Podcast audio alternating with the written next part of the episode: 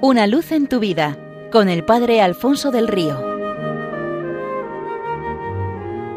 Un cordial saludo para todos los oyentes de Radio María desde el Seminario Diocesano de Getafe. Cuentan que en la antigüedad hubo un poderoso y sabio rey que destacó por precisamente estas cualidades por encima de todos los demás. Nuestro monarca cada día era más consciente de que el número de los días que le quedaban en este mundo iba disminuyendo inexorablemente.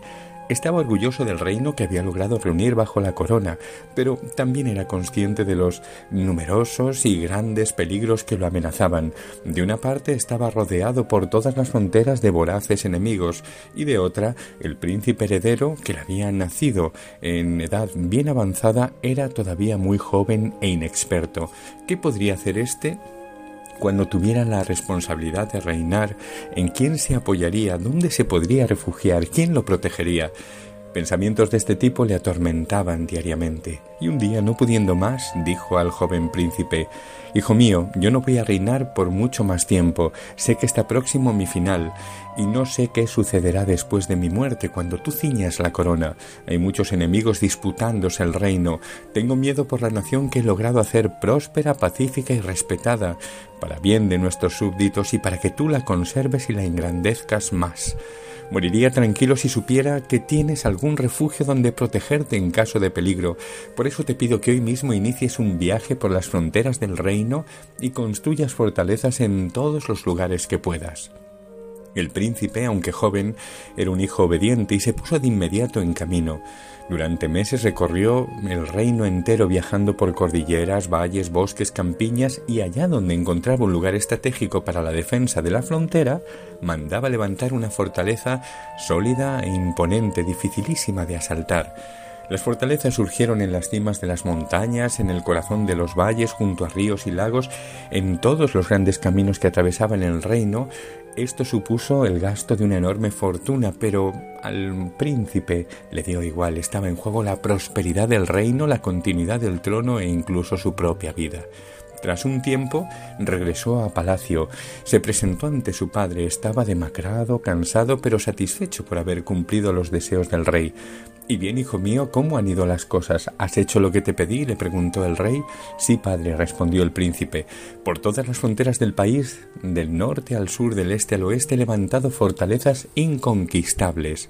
Pero el viejo rey, el más sabio y poderoso que se había conocido nunca, en lugar de alegrarse por todo aquel esfuerzo, sacudió la cabeza con un claro gesto de desaprobación.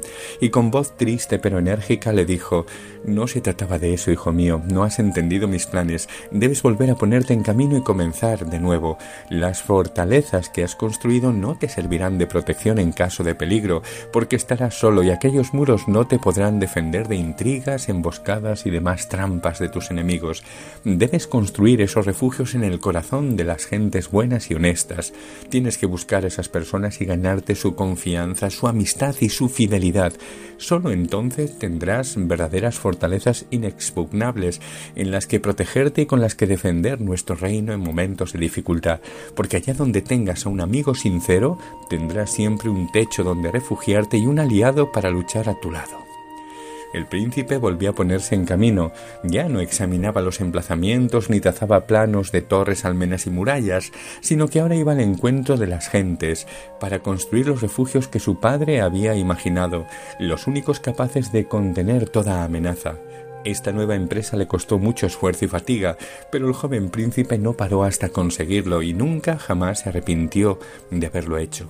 Poco tiempo después se apagó la vida del soberano. Subió al trono el nuevo rey, que ya había adquirido un buen conocimiento del reino de sus gentes, una buena experiencia de gobierno y lo más importante, no tenía que temer a ninguno de sus enemigos porque se había ganado la fidelidad de todos los súbditos, dispuestos a todo por el reino y por su rey. Cada uno de ellos era una verdadera fortaleza. ¿Cuántas de estas fortalezas habremos nosotros construido hoy? Levantémoslas en el corazón de los demás y tendremos eh, tanto un seguro refugio para esta vida como un gran aval para la otra. Seamos de Cristo sola, completa y definitivamente de Cristo, ganándole muchos amigos con astucia y habilidad, siéndolo primeramente nosotros mismos y así alcanzar con ellos el cielo. Una luz en tu vida con el Padre Alfonso del Río.